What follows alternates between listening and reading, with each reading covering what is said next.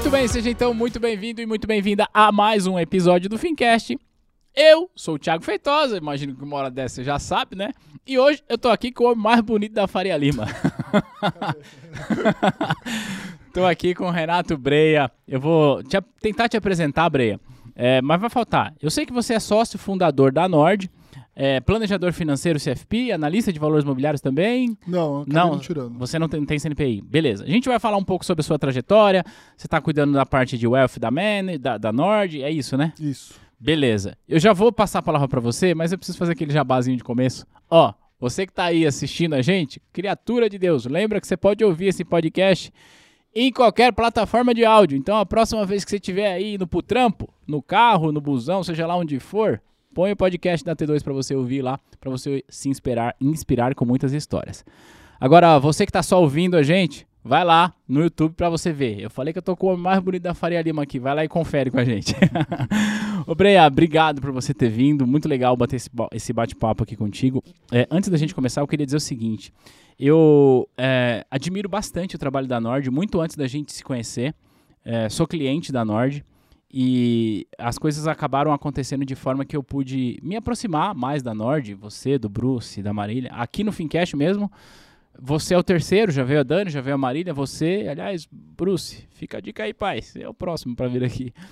E aqui no Fincast, Breia, é, eu costumo explorar um pouco a jornada é, dos profissionais que sentam aqui, porque é, eu brinquei aqui com o lance da, da Faria Lima e tal, mas é, quem é do mercado sabe que o Breia atingiu um- uma certa relevância no mercado financeiro que, cara, em todo lugar que você vai, dentro da nossa bolha, você é reconhecido. Isso é muito legal, imagino que sim, mas o grande ponto é quais foram os passos que você trilhou até chegar até aqui? Porque teve lá um certo dia que você acordou, não sei se talvez não passou na peneira do futebol, depois eu queria que você falasse sobre isso. É, e você acordou e falou assim: ah, beleza, eu vou trabalhar no mercado financeiro. Como foi o seu, seu day one de mercado? Mas antes de você responder sobre isso, tem uma outra pergunta que é um pouco aleatória, mas a última vez que eu fiz essa uma pergunta aqui no podcast, o meu convidado respondeu e deu muito certo. Então eu vou fazer para você de novo. É uma pergunta diferente com o mesmo contexto. Agora que o Balbuena voltou, o Bi da Liberta vem? Pô, eu, eu comemorei a vinda do Balbuena porque aquela, pra mim, o Raul Gustavo lá não inspira confiança. É. É, é, afastou mal a bola do primeiro gol É. e tomou nas costas o gol do terceiro e último gol. E eu, esperando que o Balbuena volte aí com força, acho que agora a gente tá com um timão, hein? Agora tá bom, né? É, É, deixa eu te dar um contexto porque dessa pergunta. Eu gravei aqui com o Gustavo do Santander, corintiano também, é, antes do jogo Corinthians e Boca lá na Bomboneira. E eu falei, olha, a gente tá gravando na segunda, o episódio vai na quinta. Portanto, estamos gravando antes do jogo e quinta-feira já foi. Conta aí pra gente como é que foi o jogo. Ele falou assim, ah, vai ser um 0 a 0 a gente passa nos pênaltis. Deu certo. Eu acertei também, acertei. A gente, a gente não fez o bolão mesmo, mas eu falei lá no escritório, vai ser 0x0 e a gente vai passar nos pênaltis. Pô, legal. Boa. Assim, a minha trajetória no mercado financeiro, né? Eu nasci praticamente na Faria Lima, porque vivi minha vida inteira no Itaim ali. Então, Legal. A minha, a minha vida, é, geograficamente, era sair do, do Itaim, ir pro Paineiras, ir pro Pinheiros. Eu já trabalhei, acho que em seis escritórios da Joaquim Floriano. Caramba. Sabe, assim, Uhum. uma coisa de, de... Por acaso, né? Poderia, Uhum. poderia não ter sido. Mas, assim, desde cedo, o meu pai e o meu tio eh, compraram ações para mim como uma forma de poupança. E, e era legal porque chegava uma correspondência na minha casa com o meu nome. Você eu- criança ali. E eu olhava aquele negócio e falava assim, isso é meu, né? Ah, E é óbvio, no começo eu não entendia absolutamente nada. Lá aparecia é, ações ordinárias, escriturais, preferenciais, escriturais, essas coisas que hoje em dia né, não- a gente não chega mais o- a correspondência por, por correio é, falando, nem, nem também a questão dos dividendos. Mas aquilo, de alguma forma, eu mexeu comigo e, e eu, como acionista ah. né, de Itaú e Itaúsa, comecei também a receber os informes do- dos bancos. Né? Eles, man- eles mandavam também os, os informes anuais do banco, dizendo como é que foi o banco, o resultado e tal. Então isso eu acho que despertou lá atrás, assim, ainda muito pequeno, um pouco dessa curiosidade. O meu pai não é do mercado financeiro, mas o meu tio é. Hum. E, e eu sempre admirei muito meu tio, e, e assim, logo cedo, uh, eu já tive, tive algum contato, assim, de ir no trabalho dele, de ir, ir fazer um pequeno estágio de verão com um amigo dele e tal. E, e aí, com, com mais ou menos ali 17, 18 anos, eu tava muito na, em dúvida do que, que eu ia fazer da minha vida. Uh, meu pai, eu jogava bola, eu estava em dúvida se eu, ia, se eu ia apostar na carreira ou não, mas meu pai falou: olha, você pode querer, mas você vai ter que prestar é, faculdade porque você vai ter que estudar à noite e tal. E aí eu fui lá e fiz várias, vesti vários vestibulares de várias faculdades e, e, nem era o que eu queria direito, mas era o que dava para fazer ali com o tempo que eu tinha para jogar. E, mas depois, muito rápido, eu desisti de jogar bola profissionalmente. Eu achava que era um negócio muito injusto, assim, sabe? Eu tava, assim, jogando cada vez mais e, tendo, e não tendo mais oportunidade. E, e aí surgiu uma oportunidade de. Meu tio, de novo, né, chegou para mim e falou: Pô, você não quer trabalhar no mercado financeiro? Eu falei: Acho que não, né, não hum. sei, muito cedo, mas eu, vamos ver. Né? E eu fui fazer um estágio, na época, na Link, que era a maior corretora independente do Brasil. Era uma corretora muito focada em BMF, né? Para quem não sabe, BMF, eh, as bolsas eram separadas, né? Você tinha uma bolsa de mercadorias e futuros e uma bolsa que era a Bovespa. Uhum. A Link era muito forte de BMF, ela estava começando a fazer a parte de Bovespa, e eu, eu entrei justamente nessa época. E, cara, assim, puta, você ter a oportunidade de, logo no começo, ir trabalhar num lugar tão legal, né, que todo mundo falava tão bem, e que o ambiente era muito legal, que só tinha gente inteligente, é, falando sobre coisas super interessantes. Pô, eu me apaixonei muito rápido é, por isso, né? E aquele mercado, naquele momento, isso foi 2005, o mercado estava bombando. Era, começou, a voltar a história de, de IPO e tal. Uh, tinha tido 2002, né? Lula, uh, 2003, 2004, 2005, 2006 voltou e tá, aquele negócio estava super pujante. Eu falei, nossa, aqui é um negócio legal pra caramba. Só aprendo todo dia aprendendo coisa nova, com gente muito inteligente. E, e assim, eu via os números, também via o negócio assim, pô, esse negócio aqui, se você trabalhar bem, fizer um bom trabalho e, e enfim, ser consistente ao longo do tempo, acho que também dá para ganhar muito dinheiro. E, assim, ganhar mais dinheiro do que os meus amigos que eram camisa 10, titular da, do sub-21 do Palmeiras ganhavam. E eu falava, pô. Então, assim, eu fiquei também com um pouco aquele sonho, né? Quer ser jogador de futebol que é a tua paixão, mas também você fica seduzido por, né? Ser, ser um cara que vai ganhar muito dinheiro e tal. E aí você vê que no mercado financeiro, né, os caras que você ouvia lá e tal, os caras davam muito bem, ganhavam muito dinheiro também, né? Então eu falei, pô, acho que aqui tem uma, um caminho que eu acho que é, é mais certeiro do que o, o mercado, o jogar bola. Então foi isso, foi nessa época, em 2005 comecei a trabalhar numa área de research, ah, é, de bolsa, comecei a uhum. analisar, é, eu ajudava Basicamente, eu fazia muito o que a Nord faz hoje em dia, que é, é disparar relatório para cliente. Os analistas escreviam, eu, eu condensava e disparava. Saí de lá, fui para uma área comercial depois e para mesa. Então fiquei já logo na mesa. E foi assim que começou. Então, é, eu, as pessoas me perguntam muito: ah, Breia, como começar a trabalhar no mercado exato, financeiro? Exato. Eu não sou a melhor das, das, dos exemplos, porque na verdade eu caí de paraquedas, eu gostava mais ou menos, caí de paraquedas, tive uma oportunidade de um estágio e dali eu fui.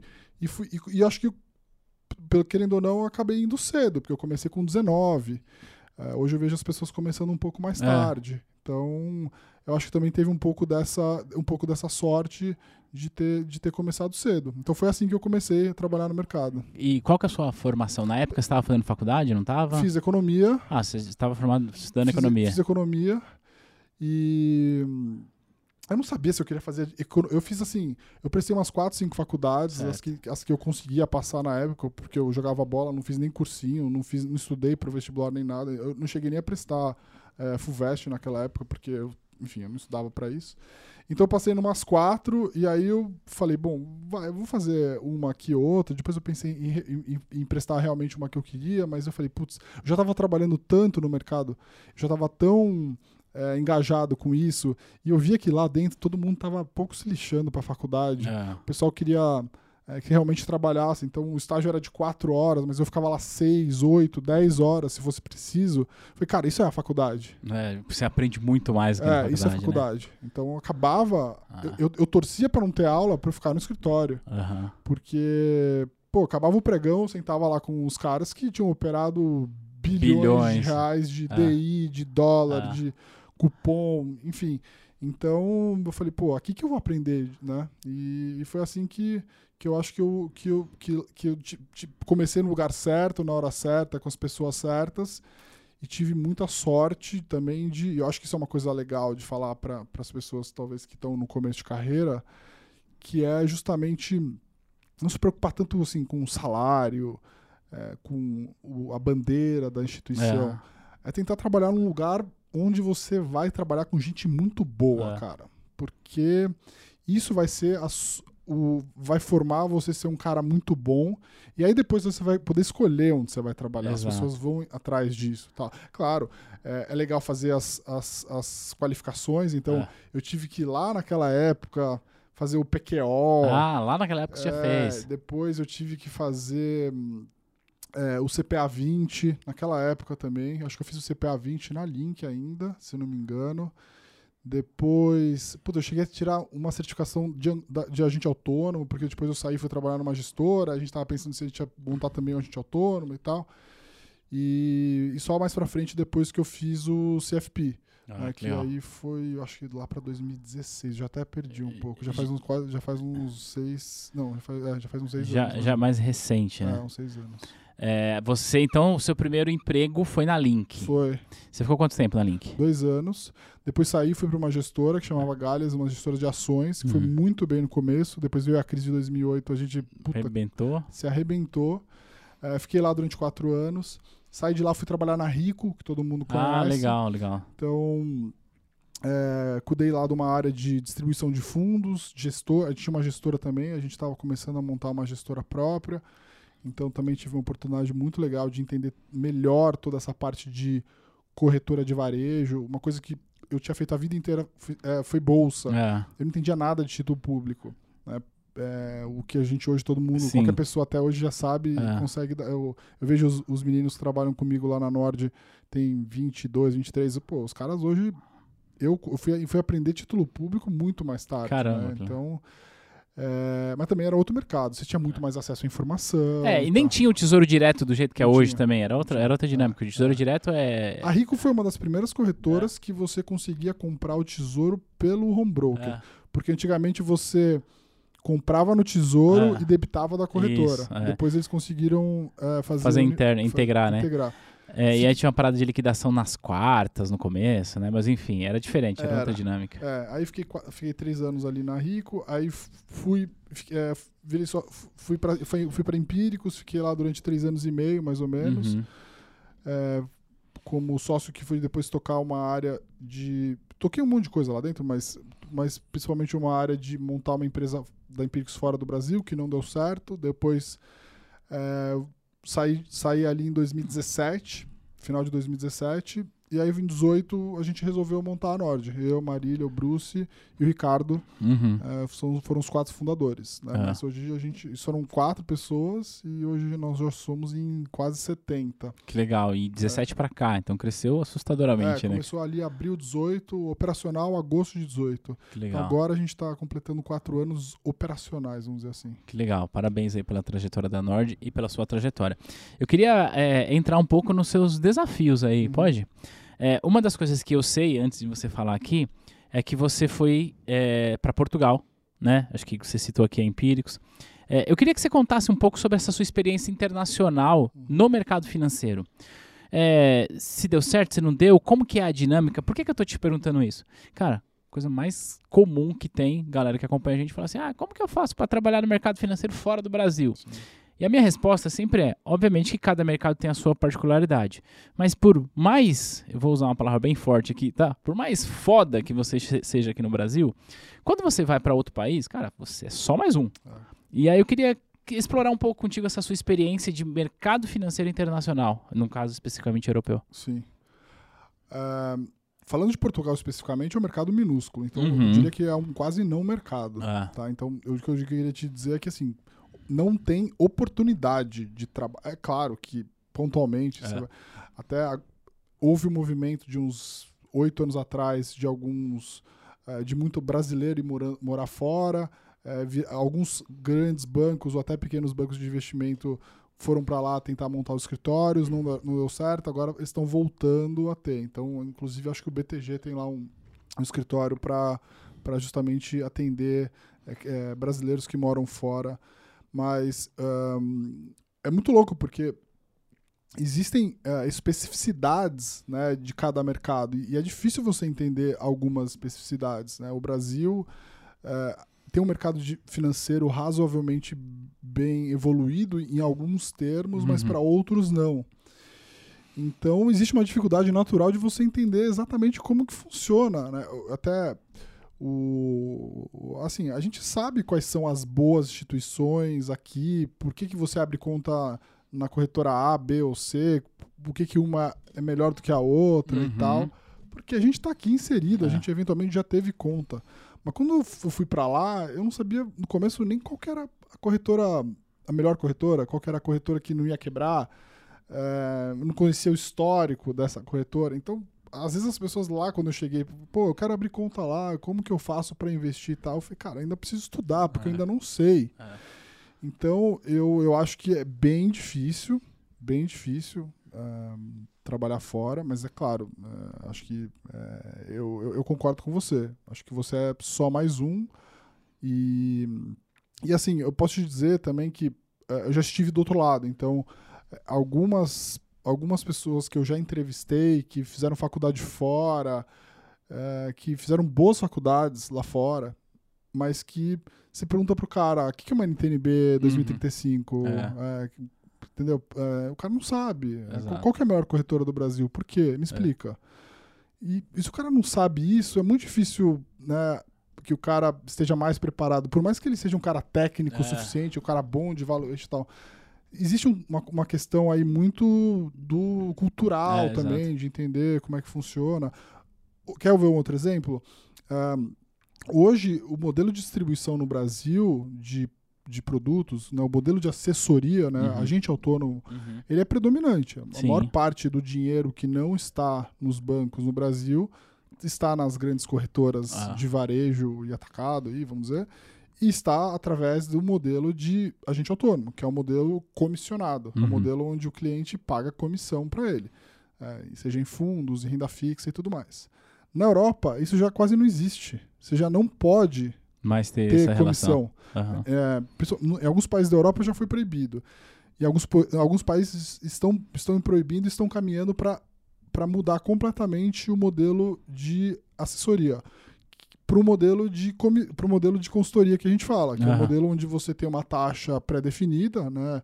É 0,4, 0,5, 0,6, o cara sabe exatamente quanto que ele paga, e todos os ativos que pagam comissão voltam para o cliente, Uhum. né?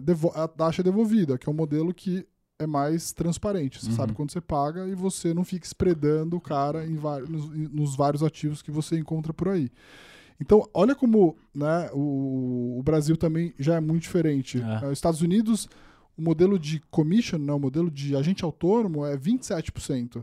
Eh, já foi 50%, agora é 27%, está indo para 8%. Caramba. É, no, são- no Brasil ainda é outro. Então, olha como tem, É. tem diferença. É, O que a gente está falando aí de desbancarização e, e tal, lá já aconteceu faz muito tempo. Isso tem uma implicação prática de como que você avalia e analisa o, o mercado, né? Então, tem, tem algumas diferenças que são importantes e o cara precisa saber. É, pô, legal. Eu, eu fiz essa pergunta porque, assim, é isso, né? Você tá aqui por mais melhor qualificado que você seja, você vai para outro país, são novos desafios. E eu não perguntei isso para que quem está nos vendo falar, ah, então eu não vou. Não, cara, você quer ir, tenta, mas é, é importante ter esse senso de realidade. E agora você entrou num assunto que eu acho legal a gente dar uma discutida aqui. É, uma das coisas que eu te apresentei aqui, que você hoje lá na Nord também toca a parte de wealth. Você pode compartilhar com a gente é, o que é essa parada de wealth? Porque eu queria explorar muito, é, Brea, a, a sua vivência é, encabeçando um projeto de consultoria de valores imobiliários, que é um projeto grande eu sou consultor, também registrado na CVM, porém não atuo, mas muitas das pessoas que nos acompanham aqui sabem que com a certificação CEA, com a certificação CFP ou com outras, Uhum. eu posso ser consultor, mas não sabe exatamente o dia a dia. Então, o que, que você pode compartilhar? Primeiro, sobre a estrutura de wealth da Nord. E, claro, se você estiver precisando de consultor bom lá, é só falar que a galera vai mandar o currículo. Uhum. e o dia a dia desse trabalho de consultoria. E eu tô querendo fazer uma pergunta aqui para gerar um corte. Uhum. Ó, ó o corte do podcast. Você acha que o assessor de investimentos vai acabar no Brasil? Ah, eu acho que não vai acabar, mas eu, eu acho que o modelo vai mudar completamente daqui cinco anos. E, e, e- se o cara não tá preocupado com isso, então ele precisa começar a se preocupar. E, e eu tô falando assim, a é, por que, que a gente montou o, a consultoria da Nord? Por que, que a gente não montou a gente autônomo? Porque o modelo que existe no mundo todo é o modelo de consultoria né? São os RIAs lá que a Uhum. gente fala. Ah, então, o modelo que predomina na Europa é o de consultoria. O modelo que vai predominar nos Estados Unidos é o de consultoria. Por que, que no Brasil vai ser diferente? Não vai ser diferente. O Brasil é os Estados Unidos de cinco anos atrás, Ah. de 10 anos atrás para algumas coisas. Mas isso vai acontecer no mercado financeiro. Pode demorar mais tempo menos tempo. Ainda não aconteceu tão rápido porque existe um lobby gigantesco. E existe uma falta de transparência, uma pressão gigantesca de, de quem participa desse mercado para que isso demore para acontecer. Porque esse modelo de agente autônomo, ele é melhor para a corretora, ele é melhor para o agente autônomo, ele não é transparente, ele, ele, ele, ele remunera mais a, a, a estrutura. Então, enquanto der para surfar isso daí, eles vão surfar e vão fazer lobby para que isso demore para acontecer. Mas eu diria que se, se as, assim, eu já recebo muita mensagem de agente autônomo falando, cara, eu não aguento mais fazer o que eu faço por várias razões. Eu sou Uhum. obrigado a fazer isso, eu sou obrigado a Uhum. vender aquilo. É, eu me preocupo com o meu cliente, eu quero ter uma relação duradoura com o meu cliente, eu quero migrar do meu modelo de agente autônomo para o modelo de consultoria. Então eles me procuram, eles, Uhum. eles querem sair desse modelo e, e querem. E que quem tem uma visão mais de longo prazo, mais alinhada com o cliente, se preocupa realmente com o cliente, já está fazendo isso. Já está já tá pensando em como fazer isso em algum momento. Né? Então, ehm, agora, respondendo a tua pergunta do dia a dia, né? Assim, a gente montou eh, a Nordwealth por quê?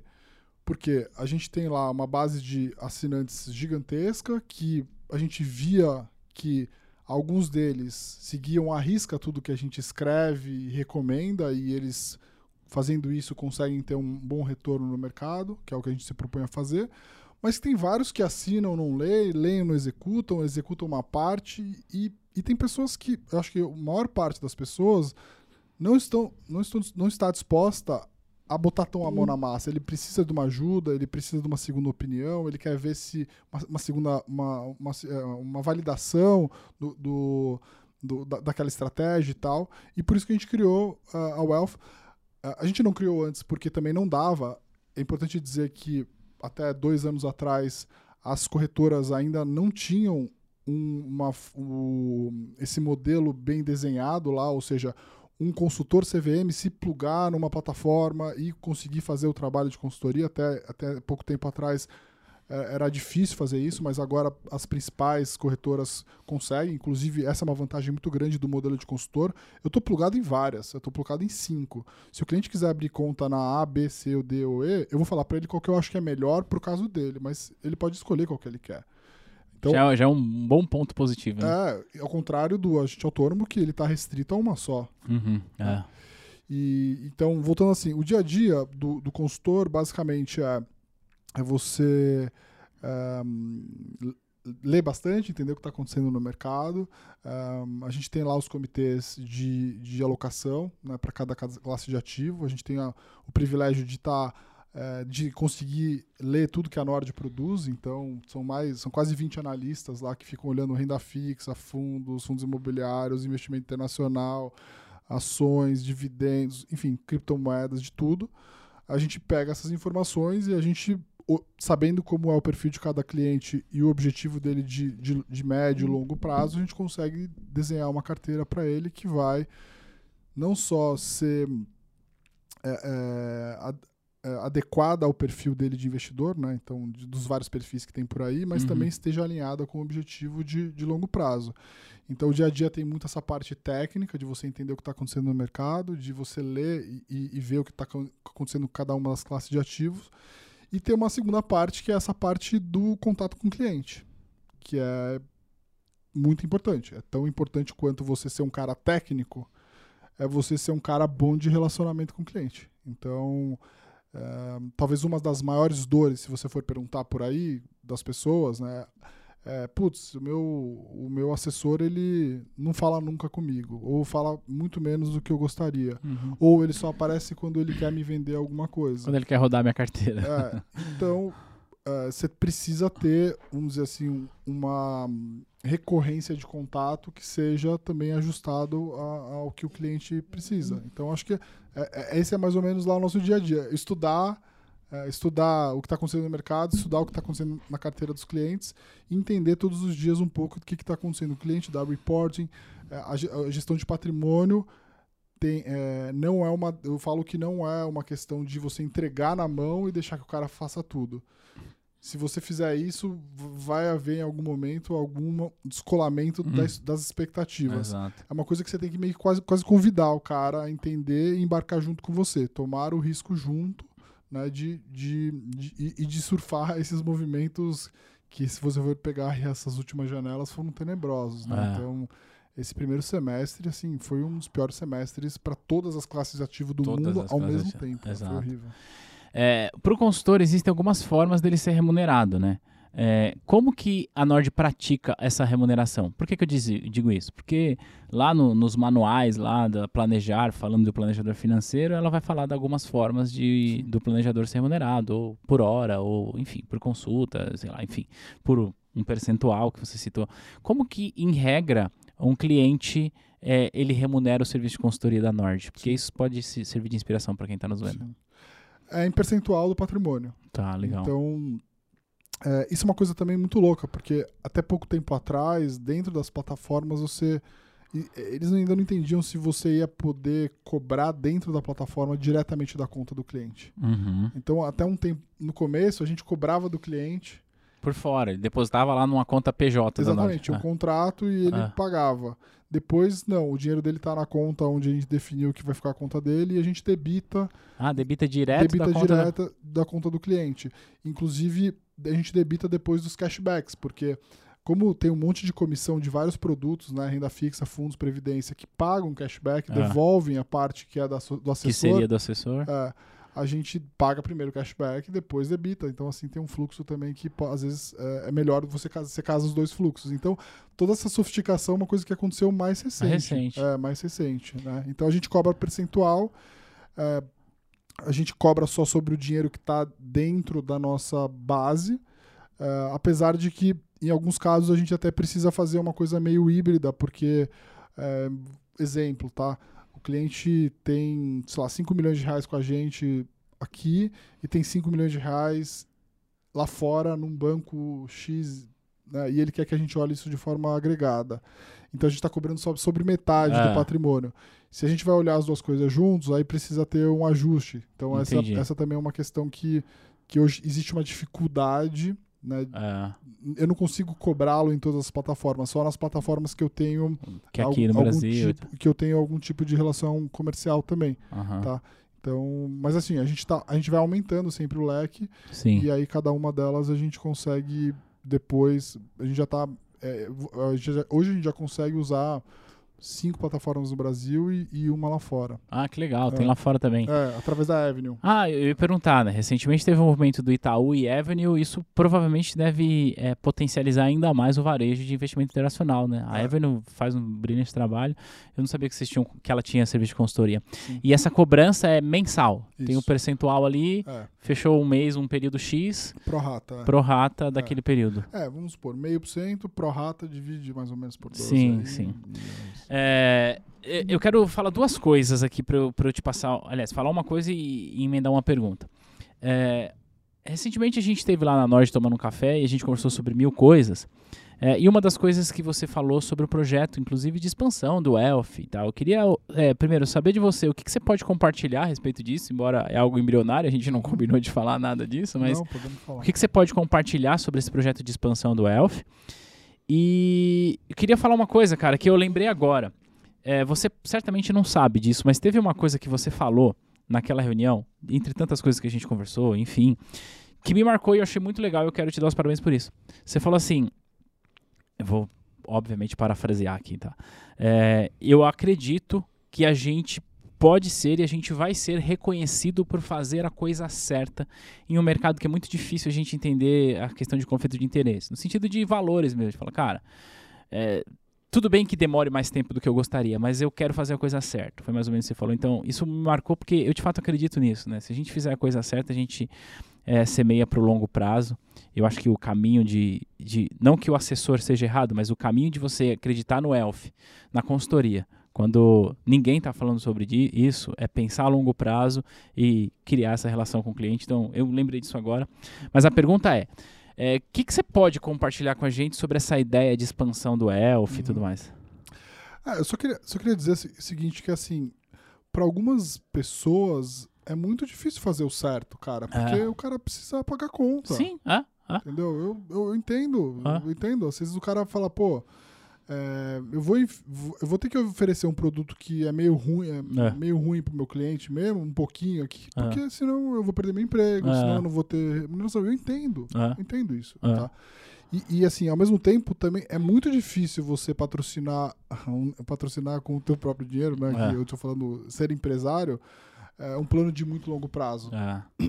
Acho que a gente teve sorte de ter criado a Nord na hora certa, né, com o mercado é, super pujante e tal, isso deu para a gente um, um fôlego legal para agora a gente conseguir construir várias outras coisas de, de mais de longo prazo, com mais, muito mais orientado, super orientado com sempre com o que a gente quis fazer.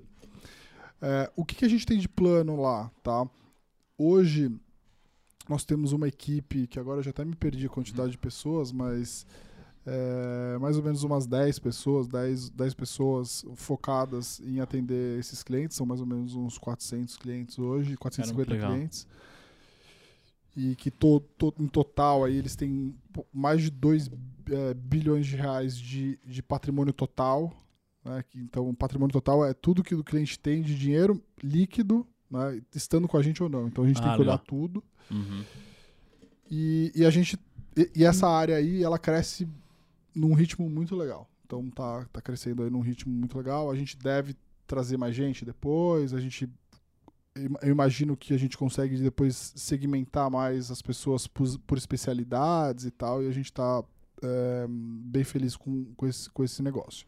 A gente montou uma segunda unidade dentro de Wealth, que é uma, uma, uma unidade de bankers, que são aqueles caras que eu te falei que são assim, pô, eu tô no banco X e não aguento mais ter que vender os produtos que eu não quero para o meu cliente. Eu tenho uma clientela, né, eu tenho, eu tenho uma clientela já que está na minha carteira de clientes. Eu quero tirar eles desse lugar e quero ir para um modelo onde eu sinto que eu vou atender melhor esse cliente de uma forma mais transparente, alinhada e tudo mais. Então a gente começou essa área nova. Então, esses clientes que eu te falei aqui, esses 400 e pouco, são clientes que a gente capta leads de rede social. Do trabalho que a Nord tem. Exatamente. É. E esse outro são clientes que os próprios bankers trazem. É o Legal. rede de relacionamento, é, é o, o, famoso pastinha tradicional. É, o cara é. tem lá o Friends and Family, os, os é. clientes dele de longa data, e esses caras vão gerando mais é, contatos para ele. Então, ele é responsável por trazer os próprios clientes. Então a gente montou essa, segunda, essa, essa, essa outra divisão, que a gente está rodando já faz uns 3, 4 meses. Temos já um, duas pessoas e agora a gente está. Essas últimas duas semanas a gente entrevistou mais umas, uns 10 consultores e ou agentes autônomos que estão em outros lugares e que querem vir para o nosso modelo. Né? Querem vir para o modelo de, de fee, de fee-based, não de commission-based e que, e que, que vem a Nord como uma casa legal que, pô, vai, tem, tem uma marca legal, como você falou, é, tem toda é, essa é, esse, esse, equipe de analistas que dá um, um, baita suporte em todas as classes de ativo, analisa tudo que a gente precisa. E então é isso. Então a gente tem essa, essa segunda área que a gente ainda está rodando, vamos dizer assim, no modo ainda um pouco experimental para ver uh, o quanto que a gente pode depois uh, realmente tracionar isso. Legal. Então uh, a gente já tem conversado hoje com, com possíveis novos bankers que a gente uhum. fala lá, que a gente ainda não conseguiu inventar um outro nome. é, mas assim, seria o consultores, inde consultores independentes. Mas que assim. usa a estrutura da Nord, de back-office, de análise. Exatamente. O que, o que, na minha visão, acho que faz todo sentido, né? Uma das coisas que eu, que eu falo aqui. A, a, aliás, deixa eu só fazer um adendo, né? Sobre a pergunta que eu fiz, que eu engatei duas perguntas e pareceu que eu estava dizendo que uma coisa é certa e outra é errada. Não, uhum. é, foi, foi porque aquilo de fato que você falou fez bastante sentido para mim, mas não tem nenhuma relação com o ser certo ou errado, Sim. ser consultor ou ser assessor. Só para deixar essa observação. Mas o que eu tenho dito aqui, para quem quer iniciar a carreira autônoma, é que existem dois caminhos, né? Consultor e o assessor. E se você opta por ser assessor, de preferência, é, se plugue numa estrutura grande de um escritório, porque você vai ter, você vai estar rodeado de gente boa, como você falou, você vai ter um puta aprendizado. Esse aprendizado vai chegar um momento que você fala, puxa, aqui eu vou continuar ou aqui eu posso sair, mas você sai com bagagem para trilhar o teu caminho, seja ele qual for. E eu quis fazer esse adendo porque é, a consultoria é um mercado absolutamente embrionário no Brasil, assim, cara conheço a Nord, mas talvez umas duas, três casas que tenham uma estrutura é, nesse sentido. Mas o resto é, é o consultor que está ali penando, tendo que fazer tudo e analisando e etc e tal. É, o que eu quero dizer com isso é que, na minha percepção, e é meio que jogar a bola quicando para você chutar, porque não tem muito o que fazer aqui. É, você começar é, atuando de maneira autônoma com uma estrutura por trás é, traz para você um potencial de alavan é, alavancar os seus resultados muito maior do que você fazer as coisas sozinho e tomando pancada, né? Sim, sim. É, inclusive você nem consegue hoje em ah. dia, porque, por exemplo, vamos supor que você vai lá, fez, tirou o CF, eh, tem o CFP, tirou o consultor CVM, é, você vai bater lá na porta de uma, uma XP ou um BTG da vida, o cara vai falar assim, bom, mas é só você? É, né? É, como é que você acha que você Você não consegue se plugar com uma pessoa. Ah. Uh, ou até mesmo, se você tiver 100 milhões de reais, vamos supor, o cara vai falar assim: Ó, oh, beleza, legal, teu... mas assim, eu vou te indicar um escritório que já tem 300, 400 ah. para você se, se plugar neles. Ah.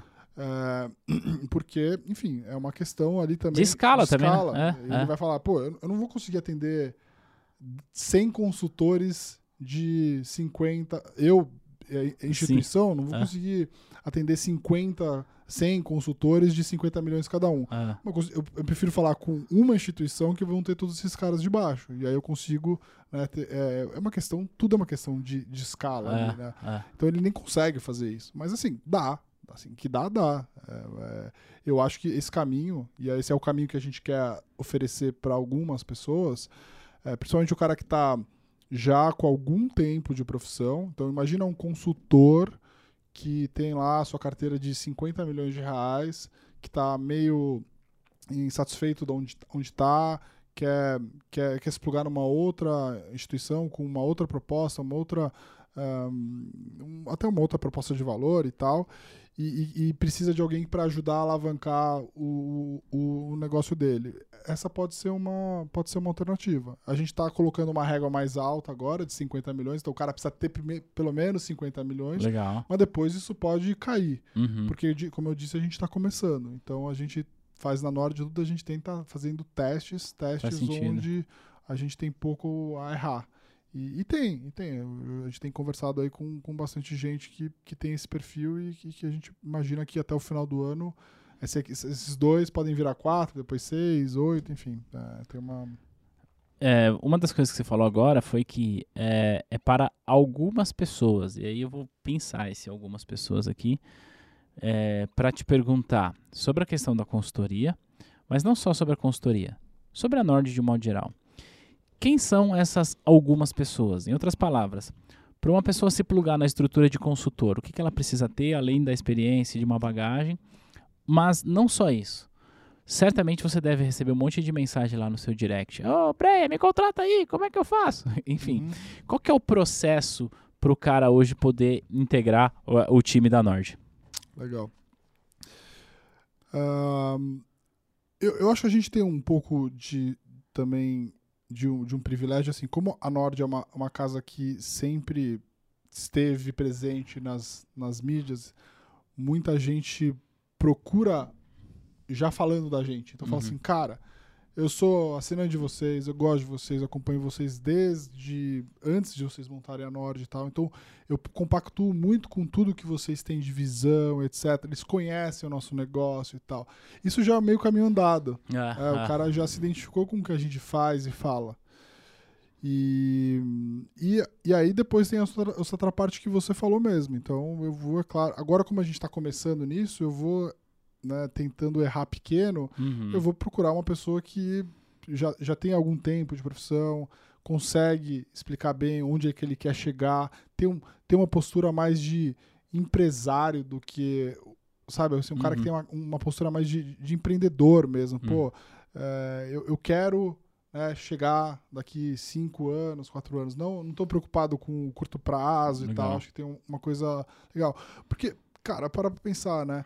É, gestão de patrimônio é um negócio que deveria durar por muito tempo. Ah, ah. Porque, porque demora muito tempo construir patrimônio. Exato. Então, se você fala assim, pô, eu estou montando um negócio de gerir patrimônio, pensando em vender meu negócio daqui cinco anos, pô, cara, assim, É. puta, isso é. Né, eu, pra mim, a Nord é o negócio da minha vida. Eu, eu pretendo ficar na Nord o resto da minha vida. Até quando eu ficar velho, eu vou, eu vou ser o cliente que vou lá encher o saco do, do pessoal que vai gerir. Que tá tocando a parada lá. Então, e eu né, contrato pessoas que eu imagino que são essas pessoas que eu vou querer depois que cuidem do meu dinheiro. Legal. É, foi assim que eu fiz para mim, eu fiz a Nord para cuidar do meu dinheiro, para cuidar do dinheiro da minha família, para cuidar do dinheiro dos meus amigos e é assim que eu cuido do dinheiro dos meus clientes.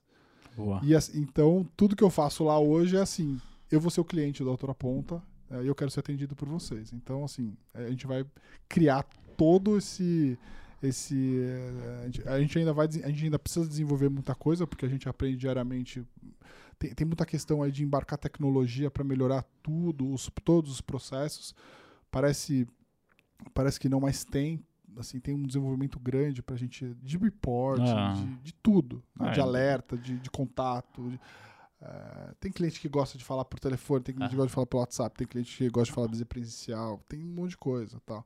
Mas assim, o, o cara que a gente procura é um pouco esse cara, assim. Pô, você quer empreender? Primeira pergunta que eu ia falar pra ele, Ah. fazer pra ele talvez é assim: você tá nessa profissão por estar ou porque você, é isso que você quer fazer o resto da sua vida? Você quer Legal. construir um negócio pensando daqui dois, três anos, quer ganhar dinheiro daqui dois, três anos, ou você quer construir um negócio da sua vida? Você quer ser Boa. o cliente da Nord daqui 20 anos? É isso, entendeu? Construir uma. Muito legal. Isso você tá falando pra quem tá pensando em consultoria. É. E pra quem tá trabalhando em outra área. Eu peguei meu celular aqui aquela hora, porque eu lembrei de uma coisa, mas é uma pena que eu não salvei o nome. É, quando eu fui lá na Nord, que a gente postou uma foto no Stories, uma pessoa respondeu assim. é, só que eu tirei o print, eu, eu tirei o nome da pessoa, obviamente para preservar Uhum. a, a identidade dela. É, e eu tirei um print e mandei pra Marília. A pessoa escreveu assim: Meu professor na minha empresa maravilhosa. Uhum. Que coincidência. Fecha a parceria, por favor. Você é o melhor do Brasil. Já fiz um jabazinho no Insta do chefe aqui, hein? Essa pessoa escreveu, mas eu acabei, na hora que mandei pra Marília, pra preservar a identidade da pessoa, acabei não mandando o nome. É, mas é, por que, que eu quis trazer isso aqui? Porque quando eu te perguntei, eu lembrei disso, eu fui, fui buscar aqui eu achei. Então, quer dizer, alguém que trabalha na Nord, que, enfim, estudou com a T2 e tal. É, essa pessoa provavelmente não é um consultor, sei lá o que, que ele está fazendo lá. Quais são as posições que tem lá e que tipo de perfil vocês estão trazendo de profissional? O mercado inteiro nosso tá mandando a gente embora. A gente não tá contratando ninguém, entendeu? Então, assim, se a gente. Se a gente agora, se a gente tá bem. é, a, gente, a gente começou. O co- O começo, do ano, o começo do ano passado, a gente dobrou o time. Então a gente saiu de janeiro até janeiro, a gente praticamente dobrou o time. Acho que agora a gente tá com uma equipe de um tamanho que a gente queria ter. E, e assim, olhando. Tem uma coisa que eu faço muito que é olhar o que os concorrentes estão fazendo. Sim, é, eu é aprendo claro, muito, eu- eu- eu pretendo sempre fazer o melhor. Olha, tem, tem muita gente boa no mercado, então tendo competidores bons, isso faz a gente ficar mais forte e querer fazer coisas Isso. melhores. E, e eu vejo que todos os meus competidores, na verdade, Estão fizeram- desligando, né? desligando pessoas. E Ah. aí, por mais que a gente esteja otimista, por mais que a gente queira crescer e tudo mais, eu falo, pô, isso me tá dando um sinal. Uhum. É, talvez a gente ainda não tenha sentido o que eles sentiram, mas É, é uma questão do mercado. é isso aí. Então pode ser que a gente venha a sentir em algum momento. Então agora, assim, a gente não tá com grandes vagas abertas e tal. A gente contratou mais até do que a gente precisava, Uhum. pensando num crescimento muito vertiginoso. É, o mercado ficou muito ruim de janeiro para cá, né? Em Sim. tudo, com tudo, assim. O, o nosso negócio é muito sensível à taxa de juros. Isso. Então a taxa de juros está de 2 para 13, 14, 14, quase. é. E, e, e eu acho que é natural, é cíclico. Então isso vai voltar em algum momento. As pessoas É. vão querer voltar a investir, entender como é que funciona. Eu acho que a penetração do investimento no Brasil ainda é muito baixa. Então, de novo, eu estou aqui para os próximos 10, 20 anos. Então eu estou tranquilo, mas é claro, a gente tem que também estar atento às coisas que estão acontecendo. Então, eu diria que assim, as, as áreas que a gente com certeza tem visto muito mais resiliência em crescimento e a gente vai trazer mais gente é essa área de wealth asset. Então, consultores, eh, isso a gente vai continuar trazendo, porque eh, tem uma dinâmica um pouco diferente do research, que é mais sensível a mercado. Eu acho que essa não. É, é um pouco também sensível à transformação do mercado. O mercado está se transformando. Então, ah, assim, boa parte da nossa captação de clientes são clientes que estão já em escrito- outros escritórios, estão insatisfeitos e vêm, vêm ser clientes da Norte. Que legal. Bom, já que você citou isso, você tocou nesse assunto, é, vamos lá. Preciso aproveitar que você está aqui para perguntar, puxar sua bola de cristal aí. É, a gente está falando, você citou aí movimento. é, movimentos relevantes aconteceram no mercado de asset recentemente, né? Desde fusões, é, grandes demissões, etc. e tal. E a Nord aí segue sendo uma das poucas casas independentes que tem no Brasil. É, mas, para além disso, eu queria que você dissesse para a gente qual é a sua percepção sobre 23. A gente está em ano de eleição, não precisa trazer prognóstico de quem se A ou B vai ganhar, mas você acha que em 2023 a gente já volta para uma casa de uma taxa de juros abaixo de dois dígitos? Acho que não. Ah, Acho que não. Acho que não. Acho que as coisas ainda vão ficar um pouco piores antes de melhorar. É, é muito difícil tentar acertar sim, o, timing de, de. Porque o mercado antecipa. Uhum. Assim, o que, o que eu quero dizer? A gente pode ter taxa de juros subindo ainda o ano que vem ou, e, e se mantendo alta durante algum tempo. Só que, por exemplo, para a Bolsa, né, a gente está olhando mais juro longo. Se a gente começar a perceber que o, o- Banco Central vai começar a entrar num ciclo de queda e tal, as coisas podem. Rapidamente a Bolsa às vezes faz um, um ajuste. Mas eu, eu acho que o. a- eu até falei isso outro dia, né? Acho que esse nível de taxa de juros e tudo mais, ele e, e- e o, e o- grau de incerteza que a gente vê, vê à frente, porque às vezes a gente via um problema mais Brasil do que o resto do mundo. Hoje a gente tem um problema global. É. É, então o Brasil pode até, vamos dizer assim, fazer a lição de casa, que eu acho difícil, sair bem e tal, não sei o quê, mas o mundo ainda pode estar pedalando É. e o Brasil vai sofrer de qualquer forma. Eu acho que esse ambiente ele é muito propício para você não ficar tomando grandes riscos. Boa. Então, é, tem oportunidade de bolsa? Sim. Acho que quem comprar bolsa hoje, daqui a um- vários anos, vai se agradecer? Vai. Vai, porque eu, tem coisas que eu nunca vi na vida. É. Agora, e nunca vi mesmo. E olha, eu comecei lá em 2005, eu nunca vi, né? Assim, uma empresa negociando a duas vezes EBITDA, É. sabe? Tipo, um negócio louco, uma loucura, assim. É, ou uma empresa que paga 20% de dividendo. É bizarro. É bizarro. E uma empresa tipo Vale, sabe? Ah, ah. E só que eu acho que o taxímetro ele ele tá correndo. Então, você falar assim, pô, eu vou negligenciar o juro alto, o juro alto prefixado, o, indexado curto de- inflação, não acho que não dá para É. negligenciar. É, eu tenho uma cabeça muito clara que assim, você tem que ter a tua renda fixa lá, pós, pré, curta, inflação curta, isso aí daí quando eu falo curto, até três anos. É, bolsa, eu acho que é um negócio que tá, tem uma simetria muito grande, mas acho que ainda pode cair mais aí 5, 10% tranquilamente. Vai ficar num valuation ridículo que a gente nunca viu, mas pode. Uhum. E você tem que ter uma preocupação em ter ativos não em real, porque o Brasil vai ser Boa. o Brasil. Tanto um presidente quanto o outro estão sinalizando com uma responsabilidade fiscal gigante. É. Isso vai ser um Deus nos acuda. Assim, o teto é o teto. A gente Teto. comemorou tanto o teto dos gastos, Ah. o teto já era. Já foi, né? Já era. vai- e, e vão de novo arranjar um jeito. Isso pode ser muito ruim pro, pro Brasil. né? Então eu acho que você não pode achar que assim. É diferente quando você vê uma crise rápida, abrupta, né? Tipo de dar um Wesley Day Sim. ou um Corona, É, que aí assim o mercado entra em pânico.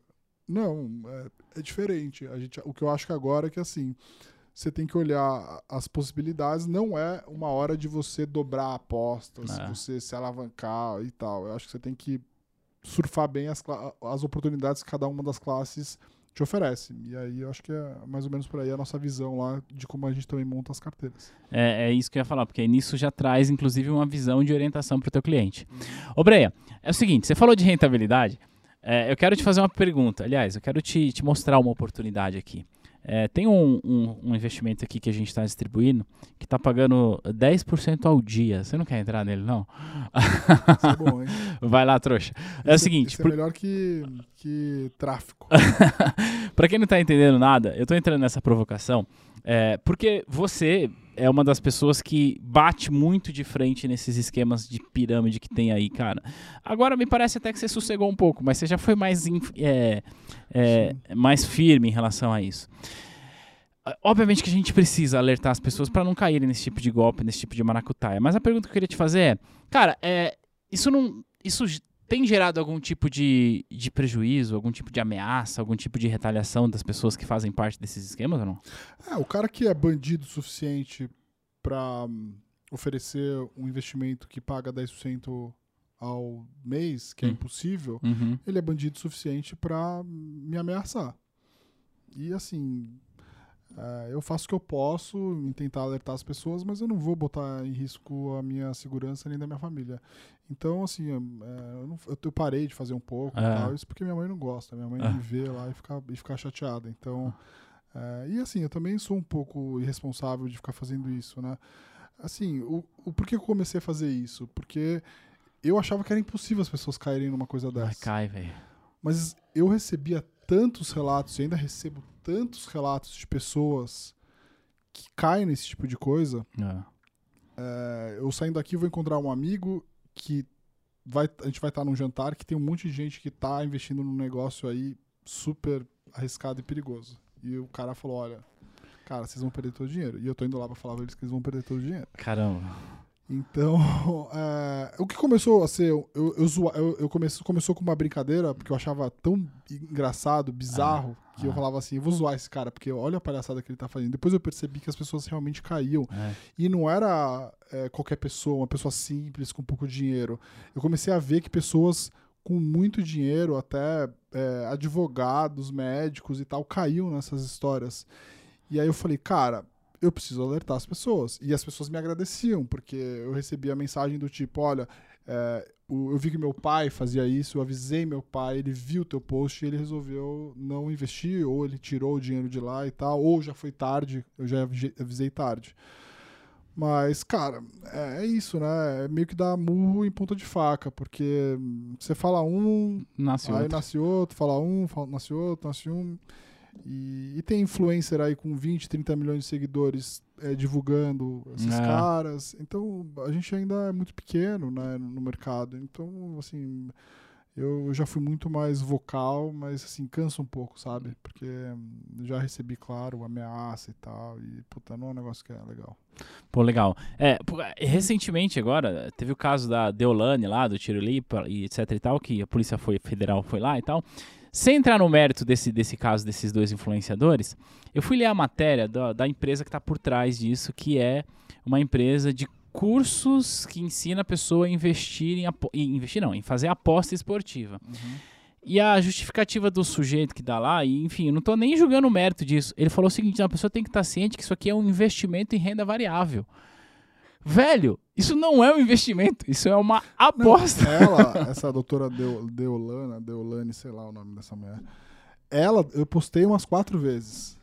Umas quatro vezes. Ah. Porque lá atrás, ah. falei, olha, eu vou postar para daqui um ano ah. a gente ter esse registro. E deu. Deu, deu no que deu. Ah. O Tiro Lipa, a mesma coisa. Há um ano atrás, dois anos atrás, eu falei assim: um cara com a quantidade de seguidores que fala com o público de baixa renda ah. tá indicando aposta como uma forma de ganhar de renda extra. Uhum. Para quê? Né? É. Para que fazer isso? Tipo, é. Não precisa disso. O cara que já tá, deve estar tá muito bem de grana. E, e, e, eu tenho lá também salvo, tá lá no meu Instagram. Pode ir lá e ver. É, tem ele lá. E tem vários outros, cara. Tem vários é. outros. Só que ninguém se ferra, entendeu? Ninguém é. se ferra. Então a gente fica torcendo para alguém se ferrar, uhum. para virar depois é, exemplo. Para né? que as pessoas fiquem mais alertas. Né? É, entendeu? Duas perguntas para a gente fechar. Uma ainda nesse assunto, então já vou fazer. Você tem um ciclo de relacionamento que certa, em certo momento acaba esbarrando nesses influenciadores, seja nas redes sociais, etc e tal. Já aconteceu de algum grande influenciador que promove essas picaretagens conversar contigo, já. mas assim, na boa? Já. É? Já. Ai, não percebi. É. Nossa, mas por quê? Porque eu postava e marcava, né? é. né? Uma, umas meninas grandes, assim, de é. rede social. É, Spaniquettes, é, cantora, fanqueira e tal. Eu falava assim: olha, eu tô postando você aqui porque depois, quando der uhum. BO nisso aqui, a gente vai vir te cobrar, tá bom? Eu vou lembrar seus seguidores disso. É. Aí me mandava, nossa, mas a minha equipe é, puxou lá, é. viu que não tem problema nenhum. Falei assim, então tá bom, continua assim é. que a gente vai ver. Aí falei assim, nossa, podemos conversar, eu quero entender melhor e tal. Bom, recebeu ali 100 mil reais, 150 é. mil reais para fazer uma publi, né? E que se dane. Alguém vai pagar essa conta, né? A VTube, a gente vai. Já você é a próxima. é, você é. postou recente, né? É. Bom, seguinte, falamos sobre muita coisa, sobre o começo da tua carreira, falamos sobre a estrutura da Nord, sobre o papel do consultor, entramos nesse, nesse processo de é, do alerta da educação financeira que é importante, que não existe almoço de graça e que se alguém estiver te prometendo algum ganho fixo por mês, seja lá quanto for, cara, foge que é cilada. Falamos sobre tudo isso. E agora é o seguinte, quero voltar para tua carreira e perguntar para você o seguinte: se você pudesse falar pro Breinha, lá que começou como estagiário na Link, é, dar algum conselho para ele, para que ele pudesse é, chegar onde ele chegou, talvez mais rápido ou melhor, que tipo de conselho você daria pro Breinha? Tô falando isso porque certamente tem alguém que nos assiste que está em início de carreira e gostaria de saber qual é o melhor caminho para que ele consiga chegar mais rápido ou talvez melhor. Cara, eu me arrependo de não ter é, gasto mais tempo, mais jovem, em ter feito, sei lá, uma certificação diferente, lá fora, um CFA da vida. Legal. Eu queria ter. Eu, olhando para trás, eu me arrependo. Quando eu tinha mais tempo uhum. né, e mais exposição, não tava velho, acabado, é, de ter feito um CFA da vida. Eu queria Legal. ter feito. Isso eu me arrependo. É, mas eu acho que. É, Putz, cara, eu, eu, eu, aproveitei muito a jornada, sabe? Eu fiz, eu fiz, coisa certa, eu fiz coisa errada. Eu. Eu, mas assim, as coisas ruins que eu, que eu fiz ou que, ou, que não deram certo foram importantes para o meu aprendizado. Né? É, é, esse, esse é o jogo da vida, né? É, é. é você, você gostar muito do que você faz, é você trabalhar duro muito. As coisas podem dar certo ou dar errado, às vezes depende do mercado. Como eu disse, eu passei por eu comecei, comecei no mercado em 2005, é, o mercado só subia. 2006 só subia, 2007 só subia, 2008, pum, pum tomei um é. soco na cara, ah. uma das maiores crises. Achei que eu tinha. Falei, acabou, acabou para mim, acabou para o mercado, acabou para tudo. Então foi muito bom ter tomado uma porrada grande. Depois tiveram várias outras crises. Então, é, olhando para trás, assim, eu acho que eu tive mais paciência mais paciência para algumas coisas e menos para outra. É difícil, cara, assim, é, é, é, realmente difícil. Eu passei por instituições que se eu tivesse ficado mais tempo, eu teria, eu teria me dado melhor. Outras eu, eu fiquei muito tempo, poderia ter saído antes, também poderia ter me dado melhor. Mas, puta, eu acho que essa é meio. É, é, é uma pergunta muito difícil de você tentar responder, né? O que que você. Eu acho que talvez a melhor coisa que eu fiz nesse, nesse tempo todo trabalhando no mercado financeiro foi ter é, trabalhado com gente muito boa, sempre. É, o- e, e ter criado um, um bom é, networking também, né, com, com muita gente boa, isso me ajudou muito em várias vezes. É, o que eu quero dizer é que eu saí da primeira corretora onde eu trabalhei, fui trabalhar é, com o meu, só- o, o meu chefe que me contratou na corretora onde eu trabalhei, montou um negócio, me chamou para trabalhar com ele. Eu saí de lá e fui trabalhar com o meu primeiro chefe do, do primeiro lugar. Depois, é, eu, eu quando eu fui de, sair depois, eu fui trabalhar com outro sócio que já tinha trabalhado comigo. Então as pessoas, de alguma forma, tiveram boa experiência trabalhando comigo. Ah. Esse- eu ter, ter trabalhado com gente boa e ter feito um bom trabalho fez com que eu tivesse várias oportunidades ao longo, ao longo da vida. E na mesma, mesma coisa com a Nord. Então as pessoas me procuraram falando, cara, a gente quer montar a Nord. Você é o cara que sabe montar esse negócio. E a gente precisa que você ajude. Então foi assim. Legal. É, eu acho que, é- acho que é um pouco que é, que é isso. Então o que, você tá, o que você tá resumindo é estar disposto a aprender, certo? E estar rodeado de gente boa e valorizar esse network. é, po- é. Posso resumir Tem isso? sim, sim.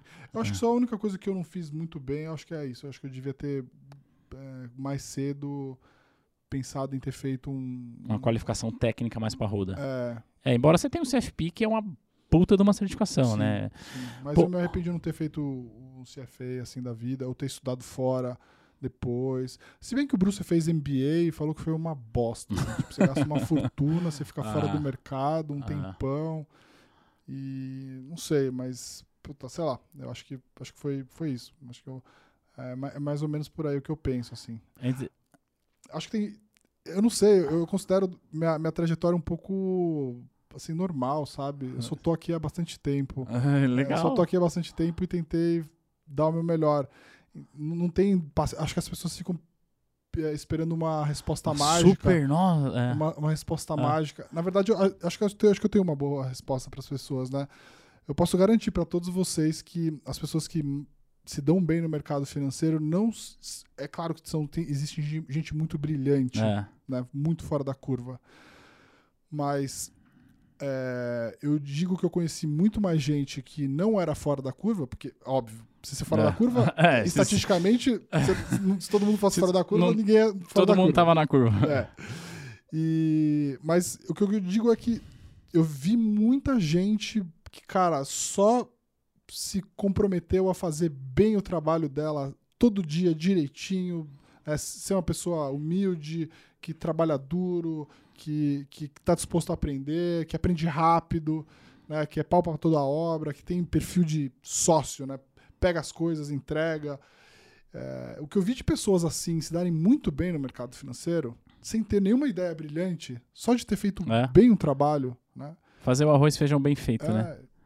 Entendeu? E, e é isso. Acho que é um pouco. O mercado financeiro, ele é muito, nesse sentido, ele é muito justo. É.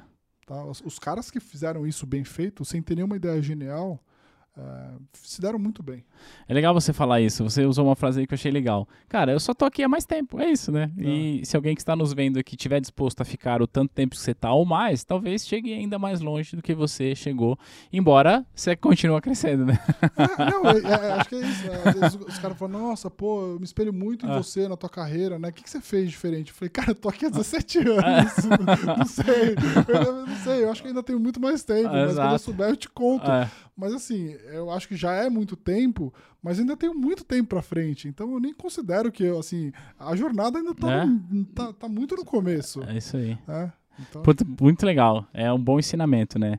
É, é se provar ao longo do tempo e, e fazendo a mesma coisa todos os dias, você vai evoluindo. É. Ô, Bren, eu acho que não precisa, mas de todo, todo modo, olha ali pra aquela câmera ali, ó, e mostra pra galera como é que a galera faz pra te encontrar, qual que é a tua rede social, onde você tá mais ativo. muito bom.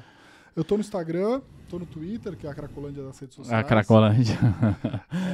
É, tô no Instagram, tô- tenho no canal, a gente tem o canal do YouTube da Nord, que Tá. eu tenho posto lá vídeos quinzenais falando do Skin the Game, que eu levo convidados também para falar sobre o mercado. Tem um vídeo semanal que eu posto, que é a, é a raio-x da carteira, que a gente fala, que a gente analisa, analisa casos reais de clientes da Nord, sem falar o nome deles, é claro, Sim. de como que a gente monta a carteira deles. E é isso, no Instagram, toda sexta-feira eu tô lá respondendo 50 perguntas para as pessoas, falo um pouco de tudo, as pessoas gostam dessa. Ela é muito legal essa troca lá. Ah, Também posto aí vários reels lá, pessoal. Mas enfim, é, segue lá no, no- no Instagram, no, no Twitter, me manda uma mensagem, me dá sugestão do que, que eu posso falar e tal. É é aí. R.Bre ou Renato Renato Bre? Breia. O, o, o Instagram é Renato Breia. Ah, Renato E Bre. o Twitter é R, R Breia. Ah, eu sabia que tinha um dos dois, era assim. Bom, é o seguinte, a gente tem uma tradição aqui pra gente fechar. Pra quem tá nos assistindo, eu sempre falo, ó, vai lá no Instagram do nosso convidado e diz que viu ele no Fincast, que aí se a galera for, você volta. Pode ser? Muito bom. Combinado? Combinadíssimo. Bom, eu espero que você que está nos vendo tenha aprendido bastante com a trajetória do Breia, tenha se inspirado e tenha tido bons insights. Quero agradecer você mais uma vez por estar aqui e se esse episódio fez sentido para você, compartilha com alguém que você conhece, porque certamente vai fazer sentido para ela também. A gente vai se ver no próximo material. Tchau, tchau. Valeu.